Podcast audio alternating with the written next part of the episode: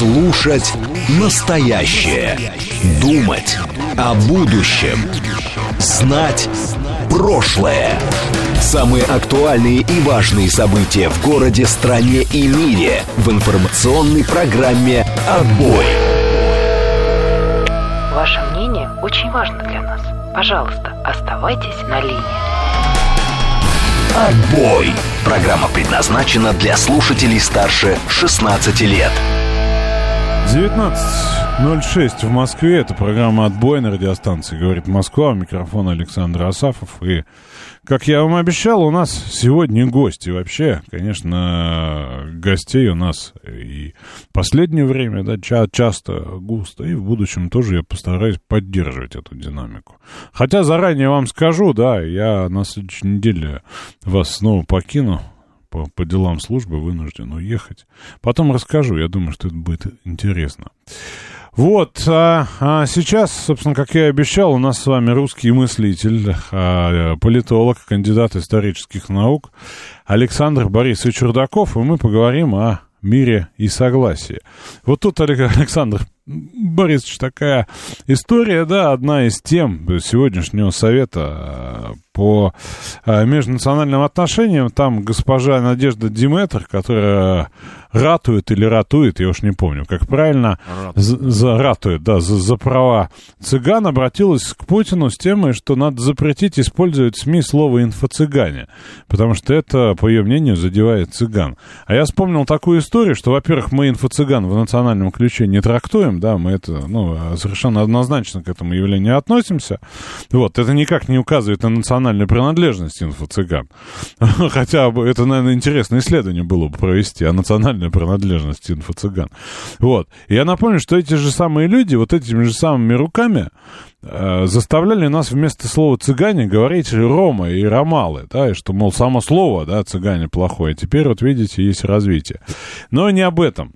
А, сегодня прошел совет по межнациональным отношениям, там были по подняты актуальные темы, темы, связанные со стратегией национальной политики, я хотел об этом поговорить. Но прежде чем погружаться, да, в скучное обсуждение документов, в каком году они были приняты, что там содержалось, как это обсуждали, как это реализовалось, хотел поговорить вообще. А вот на уровне ощущений у нас нет проблем с, скажем так, межнациональными отношениями. У нас есть недопонимание, связанное, например, с вопросом миграции, об этом президент тоже говорил. Но вот особенно после начала специальной военной операции, то, что президент сказал в отношении да, подвига, что я лакец, я дагестанец, вот это известная там цитата, да, вот она просто демонстрирует, что, скажем так, разногласий межнациональных у нас либо нет, либо значительно меньше. Вот что вы по этому поводу можете сказать?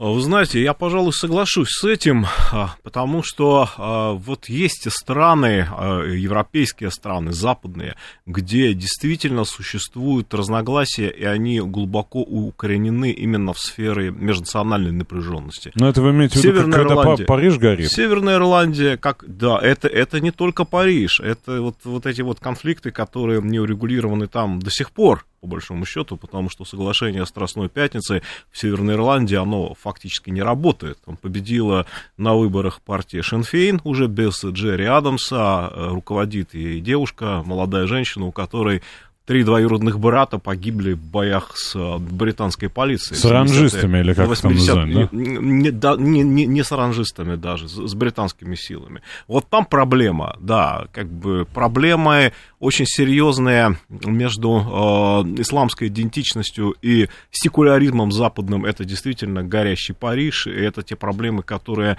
не решены. У нас ну, таких проблем нет. Горящий Париж приехал из стран Магриба. Да, из стран Магриба. То есть это французские он, подданные, да? Он... Что называется, проблема Северной Ирландии, ну, как нам объясняют британцы, она давно решена. Сама IRA, Ирландская республиканская армия, распущена.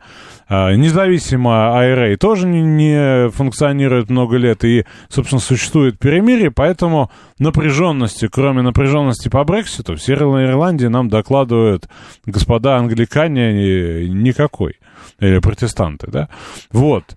Что касается других разломов, то вот сегодня, кстати, президент сказал, что нам пеняют на наши миграционные проблемы те, кто свои проблемы решать не, не собирается, да, те, у кого они есть. Вот. Насколько вот, ну, собственно, не, не очень хочется обсуждать, да, вот это, а в Америке негров линчуют, в Северной Ирландии, там, ирландцев меняли на картошку и увозили в Соединенные Штаты и так далее. Продавали в рабство. Да, продавали в рабство. Насколько у нас-то, потому что у нас напряженность была совершенно точно. Я помню 90-е годы, у нас, мне кажется, напряженность была вообще как э, это, война всех против всех, да? Вот. Э, сейчас что с этим? У нас проблема в 90-е годы была связана с чем? Что в Советском Союзе была национальная политика, она имела как сильные, так и слабые стороны сильная сторона советской национальной политики, она базировалась на том, что э, была такая попытка простроить концепцию диалога русских и других народов, как такого диалога братского, построенного на культурном Советских. обмене. На только, только не русских, а советских. А вот концепция советского народа, которая да. объединяет, интегрирует, она базировалась на идеологии марксистско-ленинской и имела массу уязвимых мест потому что э, в 70-е, 80-е годы э, верность марксизму и ленизму, клятвы верности со стороны партийных руководителей, они представляли собой скорее социальный ритуал. И вот когда все это рухнуло, обнаружилось, что действительно существует очень серьезный вакуум, очень серьезный кризисный вакуум, который заполнялся и агрессией, и ненавистью.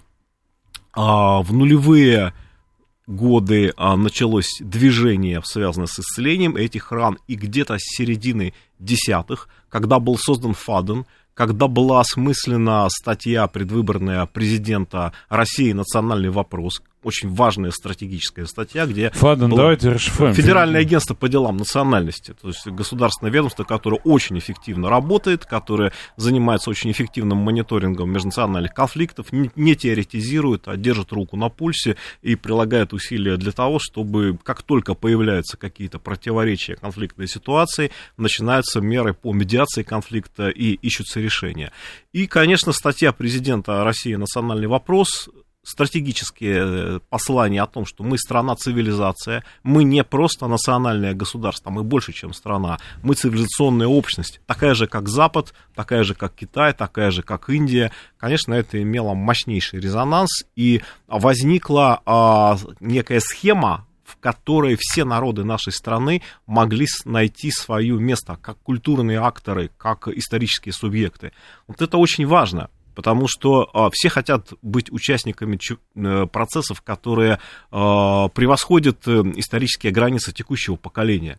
И вот действительно была решена эта задача, нашлась формула сближения, а, начался диалог очень серьезный, межрелигиозный, у нас э, очень важное значение играл тот факт, что а, религиозные лидеры, православные и мусульманские, прежде всего, как самых многочисленных религиозных общин, они нашли общий язык. Был предложен тезис о том, что э, есть богословские различия очевидные между нашими религиями в культе, в практике, э, в мистике, но есть общее представление о добре и зле, общее представление об этике, о ценностях.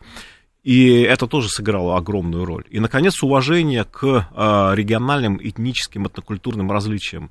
Это действительно очень серьезно, потому что народы России, они вошли а, в состав нашего государства как уже сложившейся общности со своей территорией, своими обычаями, своей культурой, и была проведена очень серьезная работа для того, чтобы эта мозаика выстроилась. Цивилизация, большая цивилизация, в которой каждый находит свое место, это очень привлекательная модель это то, что не может предложить Запад и, наверное, никогда не предложит. Вы знаете, часто же сравнивают с э, Западной Римской империей. Вот, мол, Рим тоже интегрировал там гуннов и, и прочих. И чем закончил Рим, да? Это вот такая логика там ксенофобского опасения, да? Она достаточно распространена, кстати, ну, по крайней мере, была, что вот сейчас вот эти к нам все понаедут сюда, и мы, мы закончимся. Я с 90-х, да, это слышу, да? Что вот они-то сейчас вырастут нас, и всех нас тут это самое, да? ну, в таком обывательском, да, совсем ключе упрощения. Вот вопрос в чем? А Путин в той самой статье, а, кстати говоря, я посмотрел, статья это ну, 12 -го года. 2012 -го года весной, да. Вот, а и вот эти там, там все вещи-то, они звучали как- как-то достаточно выражено, да. Вот он говорит, что вот тот самый мультикультурализм, а, который провозглашает Запад, да, он как раз и является идеологией раздора, идеологией раскола, да, что он не допускает ассимиляции, что он не э, допускает э, там дружественного совместного общежития, да, если уж советским языком. Вопрос у меня такой, вот у нас э, сейчас не про Путина немного, да, и не про там расколы да, в обществе по национальному признаку, которые очевидно были, да. Вот, а про то, смотрите, вот вроде бы Советский Союз, он декларировал, да, декларировал там и вот советскую, да, эту модель советского человека, и декларировал то самое советское дружелюбное общежитие. Почему пролетарии, ну, как минимум, не всех стран, а 15 сестер республик, не смогли соединиться по, по итогу? Почему мы видели ну, разногласия по совершенно четкому национальному э, вектору вот уже в позднем Советском Союзе. Советский проект это такая классическая нация-конструкт. Все-таки он, э, в нем была очень сильная такая э, унифицирующая доминанта отношение к религии, опять же, да, атеистический режим, он предполагал, что религия это... Диалектический материализм. Да, других, э, соответственно, нет, только на самом последнем этапе своей истории Советский Союз примирился с православием, отметив тысячелетие крещения Руси с другими религиями. Безусловно, подавление религиозной идентичности, подавление национальных традиций, которые на нее завязаны в значительной степени. И самое главное вопрос о цели, потому что Советский Союз, он все-таки э, не мог внятно объяснить своим гражданам свое целеполагание на последней фазе своего существования. Вот скажут, знаете, как, а мы, а мы можем объяснить? Мы скажем, вот у что... нас это получается лучше пока что, да, потому что мы предлагаем а, модель полицентричного многополярного мира. Мы говорим о том, что мы а, строим справедливый миропорядок, в котором все великие цивилизации современности могут найти свое место. Это, в общем, адекватная, неутопичная, реалистичная картина мира.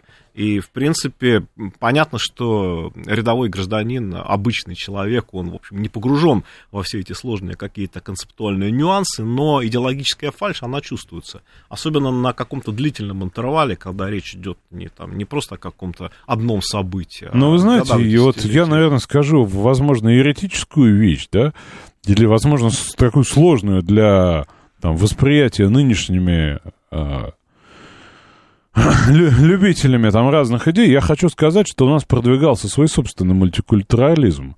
И мы все это помним, мы просто его так не осознаем. Да, вот это разрушительно объединительная стратегия, которая по итогу разрушала. Знаете, что это? Это россиянство имени Бориса Николаевича Ельцина.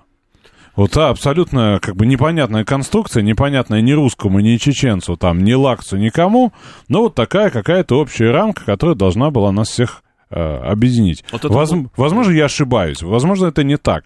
Но я воспринимаю, что вот когда мы прекратили играть в россиянство, да, кстати говоря, граждане хохлы э, в отношении нас очень охотно употребляют этот термин, да? Не русские, да, а именно россияне. Вот когда мы прекратили в это играть, у нас наладилось. Когда мы признали, да, что есть русские, есть чеченцы, да, есть украинцы, есть белорусы, да, вот, есть якуты, в конце концов, да. Вот, когда мы это как-то стали как бы принимать, не закрываясь от этого всего, что ни русских, ни чеченцев, одни только россияне, стало попроще. Мы себе, себе объяснили себя. Может быть, я не прав. Это совершенно верно, потому что есть два понимания того, что есть российская нация.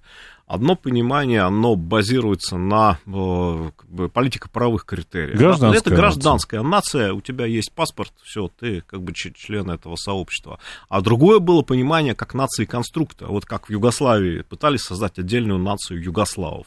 Или как в Советском Союзе пытались создать советский народ, понимая под этим некую общность, которая идет наравне. Что, на, что, наднациональная. Уже да. сложившись. А, ну, она, с одной стороны, наднациональная, с другой стороны, она нацию исключающая.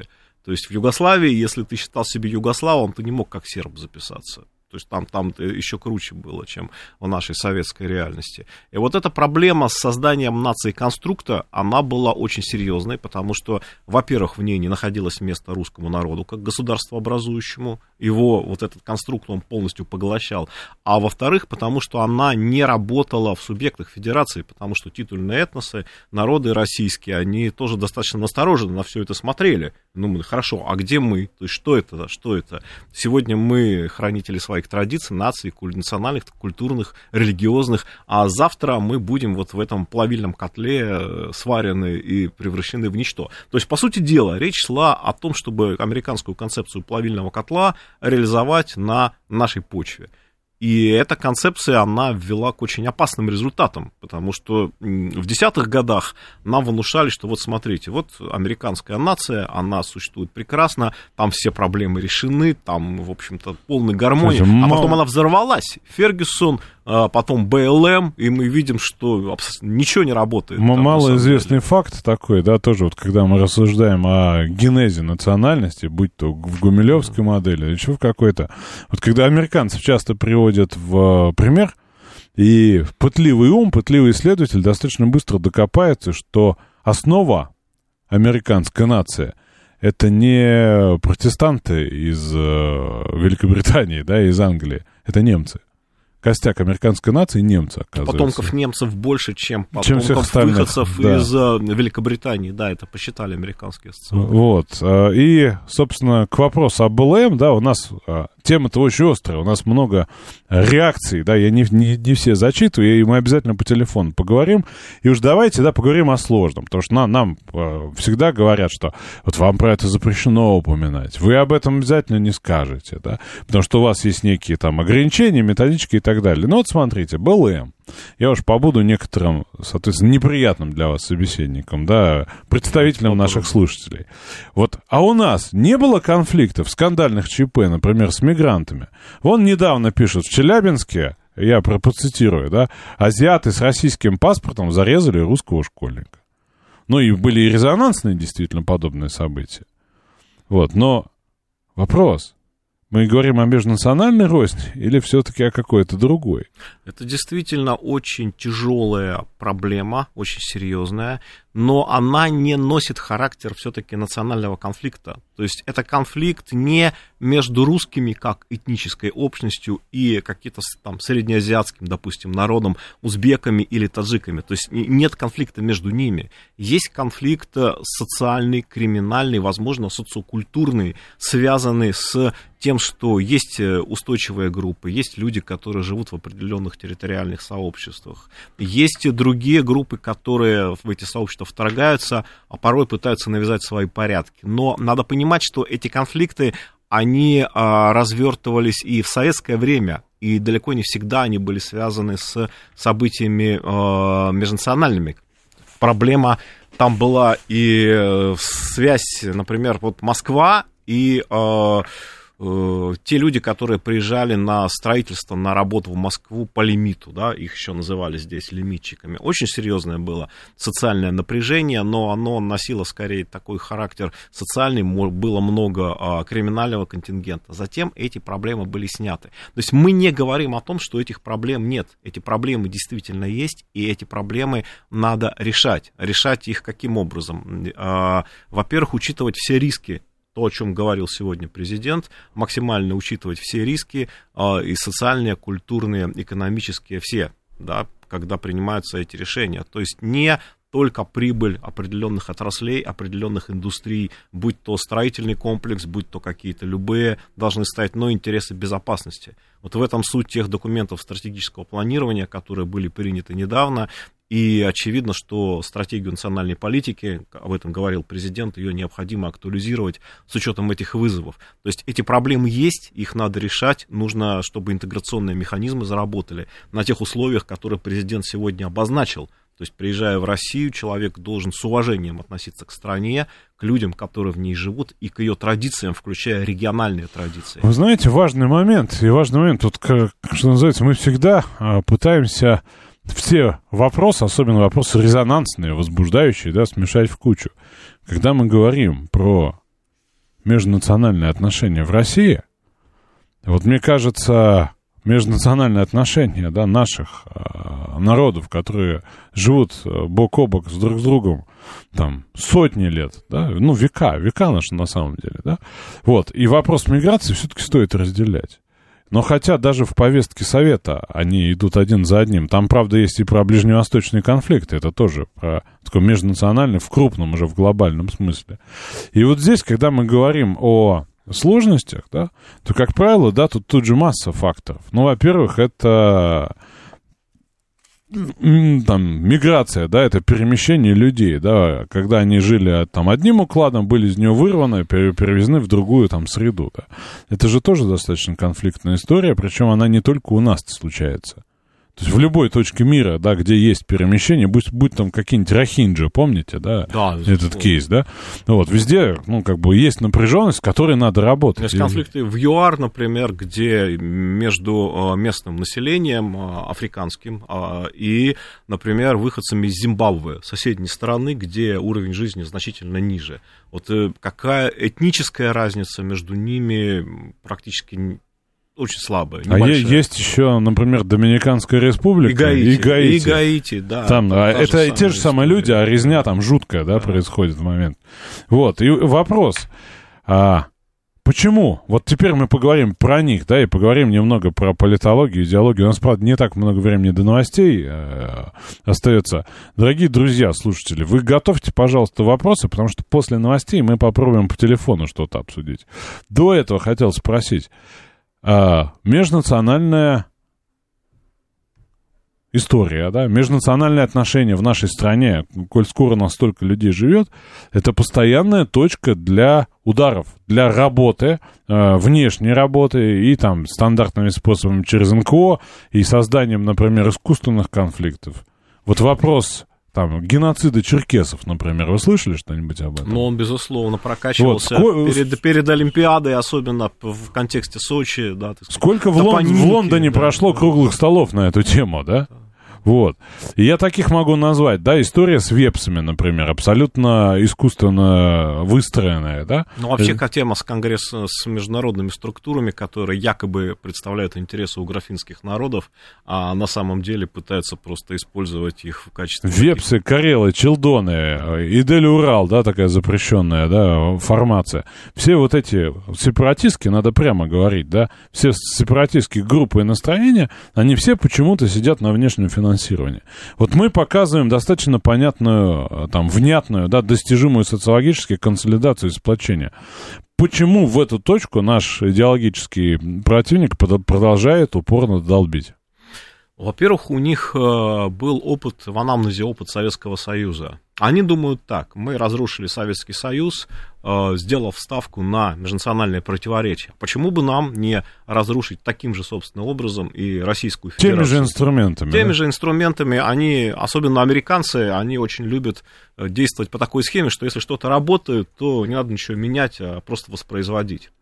А, вопрос э, заключается в том, что все-таки э, современная Россия в плане межнациональных отношений, она более устойчива, чем Советский Союз. Более устойчива, потому что все-таки у нас есть э, внятное целеполагание, у нас есть стратегическая цель. А российский федерализм современный, он представляет собой все-таки такую формулу взаимовыгодного экономического партнерства, социального. То есть у человека, который живет в субъекте федерации в национальной республике, который является представителем титульной нации, титульного этноса, у него есть понимание того, во-первых, что ему может предложить Россия, а во-вторых, есть опыт 90-х годов и понимание того, что может произойти, если Россия не станет Э, у нас привыкли думать о том, что межнациональные конфликты в Российской Федерации это конфликты между русскими и кем-то еще. Это на самом деле большое заблуждение, потому что значительная часть конфликтных ситуаций а в 90-е годы особенно, она возникала не между русскими и какой-то другой этнической группой, а возникала она между тем или другим, например, малым народом. Или кварталом, друг... кварталом. Субъекта да. федерации и так далее. И э, сейчас люди поняли, что вот эта большая Россия, большая цивилизация, это такое пространство, в котором э, можно жить вместе мирно и бесконфликтно. Продолжим после выпуска новостей. Слушать настоящее. Думать о будущем. Знать прошлое. Самые актуальные и важные события в городе, стране и мире в информационной программе «Отбой». 18.36 э, в Москве, пятница, 19 мая, день, кстати, пионерской организации. Программа «Отбой» на радиостанции «Говорит Москва». Микрофон Александр Асафов. А у нас в гостях Александр Борис Чердаков, политолог, кандидат исторических наук, русский мыслитель. И мы обсуждаем э, непростую тему, да, касающуюся межнациональных отношений, э, в том числе и относясь к прошедшему сегодня э, совету по межнациональным а, отношениям. Да? А, собственно, какая мысль пришла у меня в продолжение нашего обсуждения, хотел с вами ее обсудить. Смотрите, да, социологи нам говорят о сплочении, да, мы сами его чувствуем и видим, и видим, что вопросы, скажем так, национальные, да, отошли точно на второй план, да, и вот посмотрите, да, как сегодня Путин сказал, да, более ста представителей э, различных народов были награждены высшими государственными наградами в ВСУ, да, и в этом смысле однозначно, мне кажется, вывод вывод-то понятный, что мы когда вызов чувствуем, э, угрозу, точнее, даже не вызов, а угрозу, да, мы сплачиваемся, и вот все наши разногласия, казавшиеся, безусловно, важными по всем вопросам, национальным, имущественным, социальным, каким угодно, да, они уходят на второй план. И вот э, здесь вопрос – может быть, для того, чтобы нам... Вот почему вы считаете, вы сказали, что в России ситуация поустойчивее, чем в Советском Союзе? Может, нам нужен внешний вызов всегда, внешние угрозы, и тогда мы, соответственно, чувствуем себя вот в этом самом там тонусе? Я вот там завершая, да, свой, свой такой в, э, вопрос, смотрите, да, вот почему Советский Союз, почему это не ощущалось? Потому что вот этот самый вызов, да, эта самая угроза, она была растянута во времени, она не ощущалась. Это вот как в известной истории про варить лягушку, да? Кидать в кипяток или медленно прибавлять э, э, это. То есть люди становились, э, становились жить хуже, вот, но э, источник проблем искали вокруг себя. В том числе, да, и в другом, да, вот в непохожем другом, стандартное психологическое это. А во время Великой Отечественной войны ну, вызов, угроза однозначная. Сейчас, во время специальной военной операции, тоже она однозначная. Вон XMR пишет, в Солидаре казаки с чеченцами братались. Это же так круто, да? Миша Николаев пишет, у нас теперь общий враг, действительно. И вот правда ли, что это, как мое предположение о том, что это наш там национальный код, что нам нужна угроза, чтобы мы почувствовали себя едиными, или я ошибаюсь?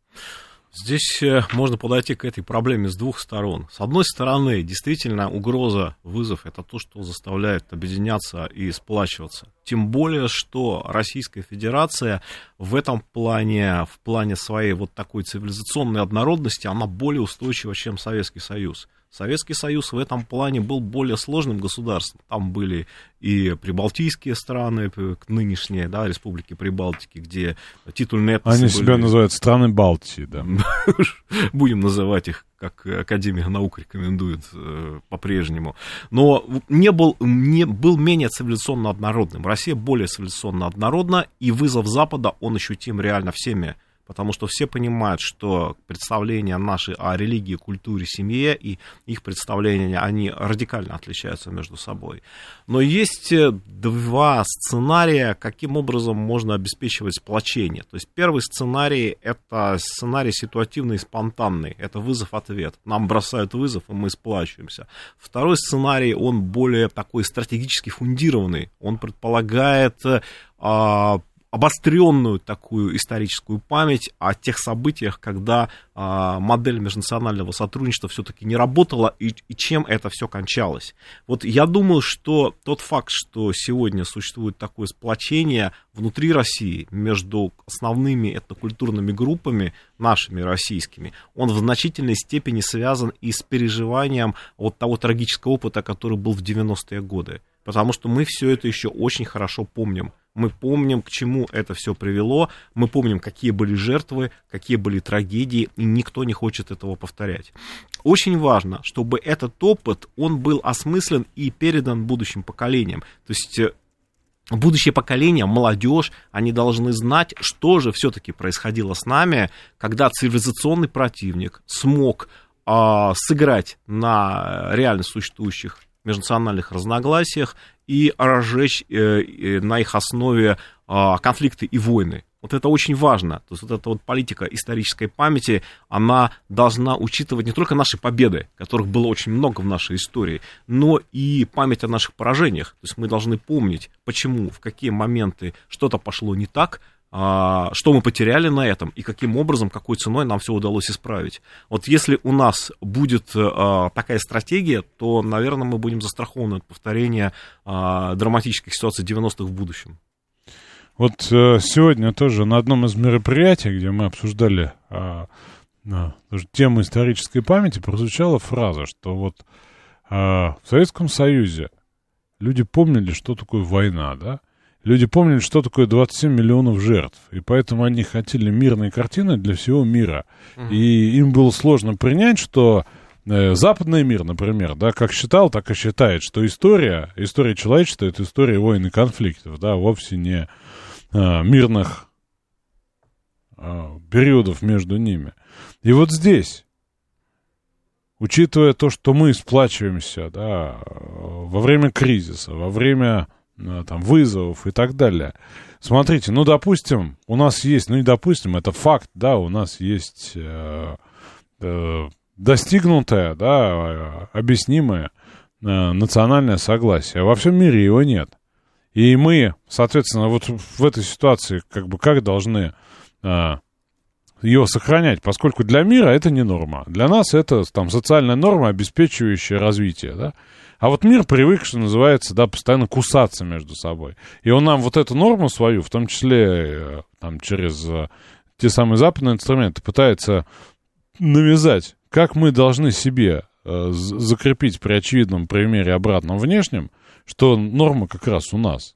Что вот это нормальный там путь совместной жизни многих наций, а не там достижение преимущества над другими нациями. Вопрос в том, что все-таки наши преимущества а, в какой-то степени э, можно а, поделиться с ними остальным миром, а, передать, научить. А в какой-то степени нет, потому что все-таки российская цивилизация, она цивилизация уникальная. И вот эти вот основные этнокультурные группы, славянские, тюркские, уграфинские, кавказские народы севера, они уже очень много веков в одной лодке. И очень много было процессов, когда происходили очень серьезные такие шаги в плане совместного освоения территории, совместного решения конфликтов. Вот русские якуты, яркий тому пример. То есть, действительно, два народа встретились и рука об руку начали строить общее будущее. Почему это стало возможно? Ну, наверное, потому что определенные свойства национального характера, определенные параметры религиозной идентичности, касающиеся вот православной традиции, связанные с тем, что э, неприятие насилия, неприятие подавления, неприятие агрессии, вот такое, да, попытки все-таки увидеть в другом своего брата, своего товарища, и именно это помогло нам и преодолеть э, травму событий, связанных с а, конфликтом с Золотой Ордой, и русский славянин, и ордынец увидели друг в друге брата, товарища, нашли общее и стали строить общее будущее, общую государственность. И в других ситуациях эта схема работала.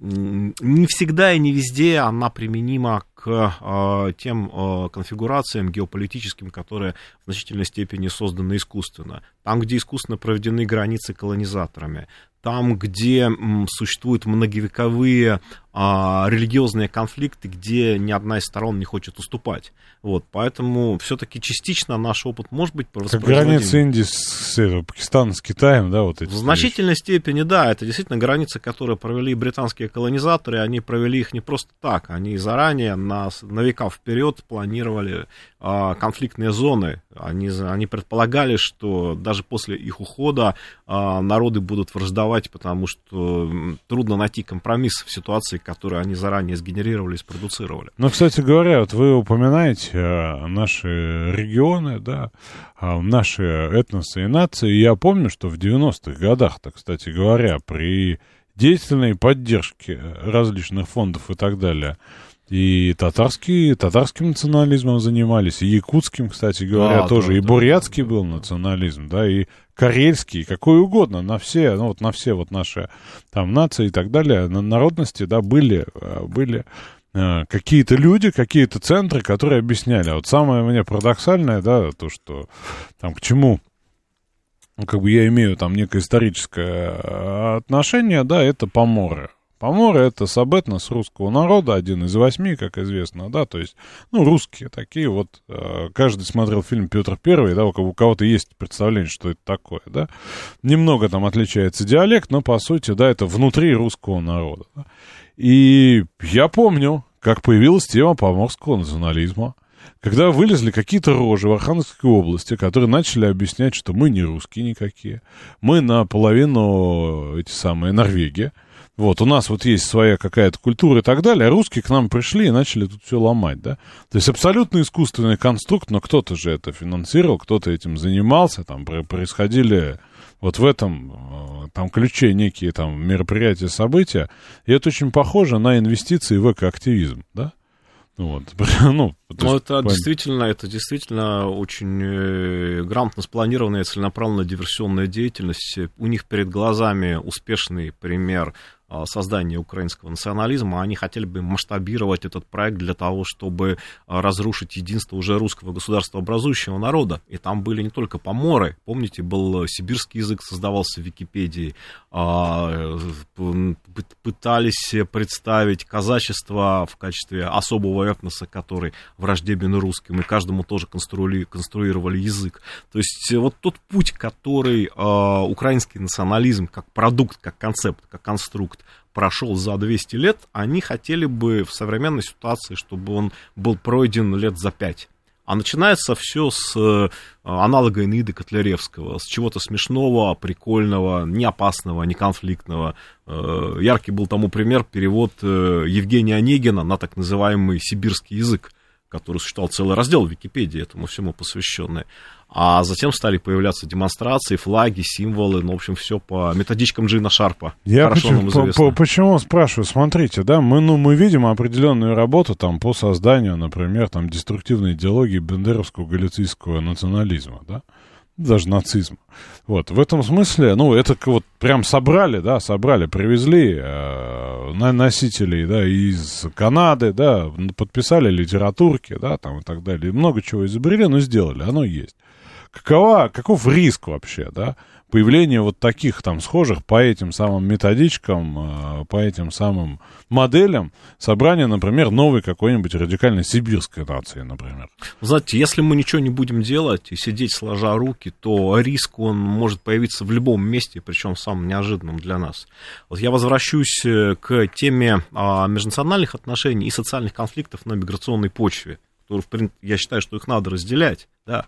Но надо понимать, что миграционные проблемы, вызванные, которые в первую очередь социальный характер имеют, они могут действительно обостриться, если в этой среде будут действовать какие-то русофобские, националистические силы, которые будут целенаправленно работать на то, чтобы разжигать межнациональные конфликты, создавать в той же миграционной среде националистические группы, а, готовить, ну, боевиков, по сути дела. Это, это будут делать тоже. Ну, как, как, например, был такой, обязательно будут. Был такое Вот. явление тюремные джематы, да, знаете? Тюремные джематы, да, которые постав- ну, поставили свои задачи ставить под контроль места лишения свободы и собирали дань для боевиков ИГИЛ. То есть, если мы- Запрещенную в России. Мы, запрещенная в. России террористическая организация. То есть, если мы ничего не будем делать, если не будет четкого понимания того, что а, центры, потенциальные точки распространения экстремистских идеологий, причем новых, даже таких, которых мы сегодня вот мы не можем их описать, зафиксировать, а завтра они будут э, импортированы в Россию, появятся. Не, работа идет. Вот, например, есть такое... Жестко пресекать это надо. Молодежное, условно, экстремистское движение, которое к нам через интернет, к подросткам, точнее, приходит, оно называется «Маньяки. Культ убийц». Да? Да,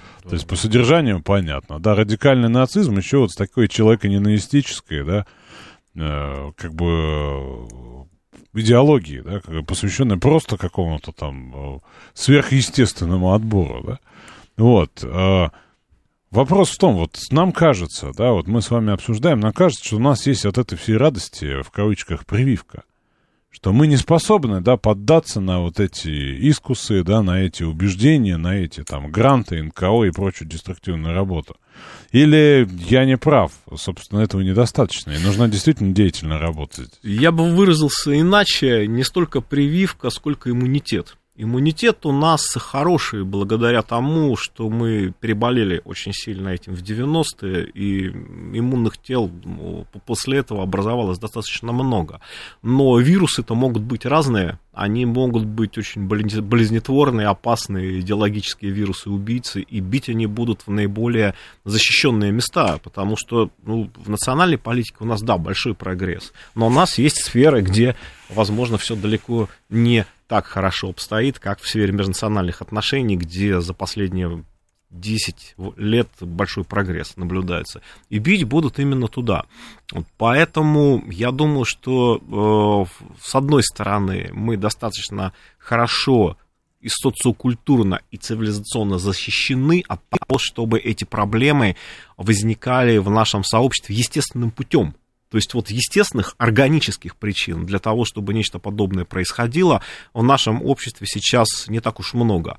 Но индуцированные факторы, они обязательно будут, противник будет цивилизационный, обязательно очень мощно с этим работать, и здесь нужны очень мощные системы мониторинга. Здесь нужно понимать, быть готовым к тому, что удар может быть нанесен в любой момент и в той позиции, которая для нас может показаться на первый момент неожиданной. Любые конфликтные ситуации, любые сложные случаи, они составляют каталоги, они каталогизируют, масштабируют, они а, находит некие информационные идеологические блоки, которые могут быть мгновенно вброшены. Модели, модели. Модели, поэтому, ну, безусловно, э, вот наша, я думаю, что Одну а... секундочку, прошу прощения. Строгинский пишет, э, ему жаль, что нет обратной связи со слушателями.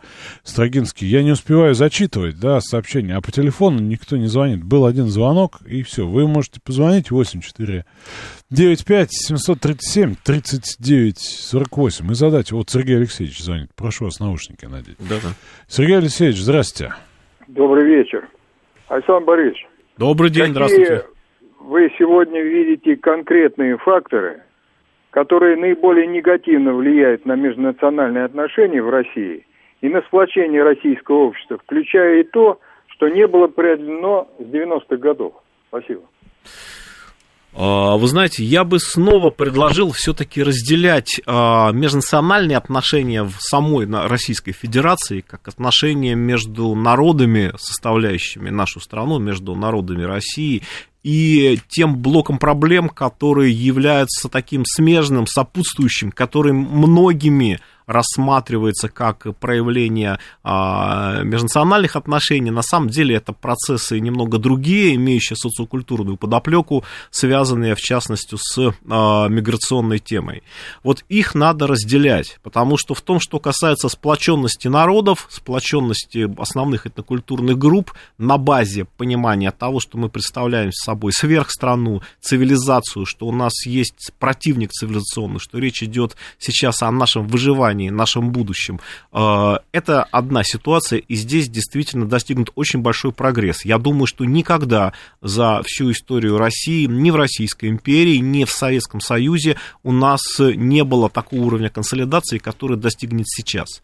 Но есть и действительно очень серьезные проблемные блоки. Они связаны с миграционной ситуацией. Эта проблема в значительной степени носит социально-экономический, социокультурный характер, во многих случаях криминальный. И эти проблемы нужно действительно... Давайте я немного, извините, mm. упрощу для слушателей и для себя тоже. Вот мы, когда говорим социокультурный характер проблемы, это надо называть проще. Человека привезли из средневековой деревни, без всяких там инфраструктурных благ, которые для нас органичны, привезли в современный город 21 века.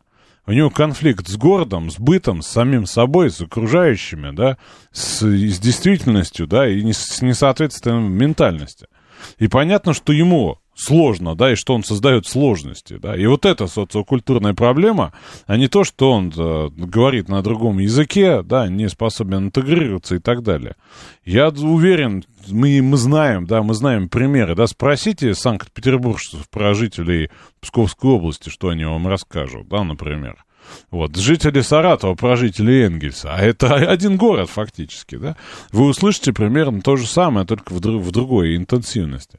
И здесь, когда мы говорим о проблеме миграции, да, в ее социокультурном разрезе, это как раз про это, как мне кажется. Да, конечно, потому что эта проблема, она возникает и когда житель среднеазиатской деревни приезжает в среднеазиатский же город, там она ощущается, в принципе, так же остро. Казах, и... Казахстан наглядная демонстрация. События в Казахстане в январе 22 года, которые называли так называемой революцией мамбетов, в, то есть э, представители сельских районов Казахстана, которые а, вошли в конфликт с э, горожанами в том, в том числе и каз, этнически казахскими. Это одно из, одна из историй примерно такого же плана. Но, безусловно, есть и в когда происходит перемещение людей, организованных групп, безусловно, существует всегда и э, криминальный фактор, безусловно, могут быть экстремистские какие-то, террористические группы, и этим тоже надо заниматься, это должен быть очень мощный мониторинг на самом деле. Да везде есть, но, а... собственно, я хочу обратить взор да, на мексиканскую границу, да, и, собственно,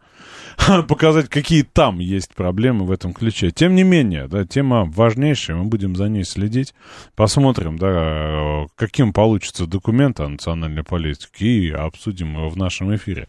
У нас в гостях был Александр Борисович Рудаков, политолог, кандидат исторических наук, русский мыслитель. Спасибо, Александр. Ну, желаю всем хороших выходных и напоминаю, что на следующей неделе, вероятно, мы с вами не увидимся. Немного отдохнете. Желаю вам хорошего времяпрепровождения, здоровья, радости, счастья, межнационального мира и спокойствия, внутреннего душевного спокойствия.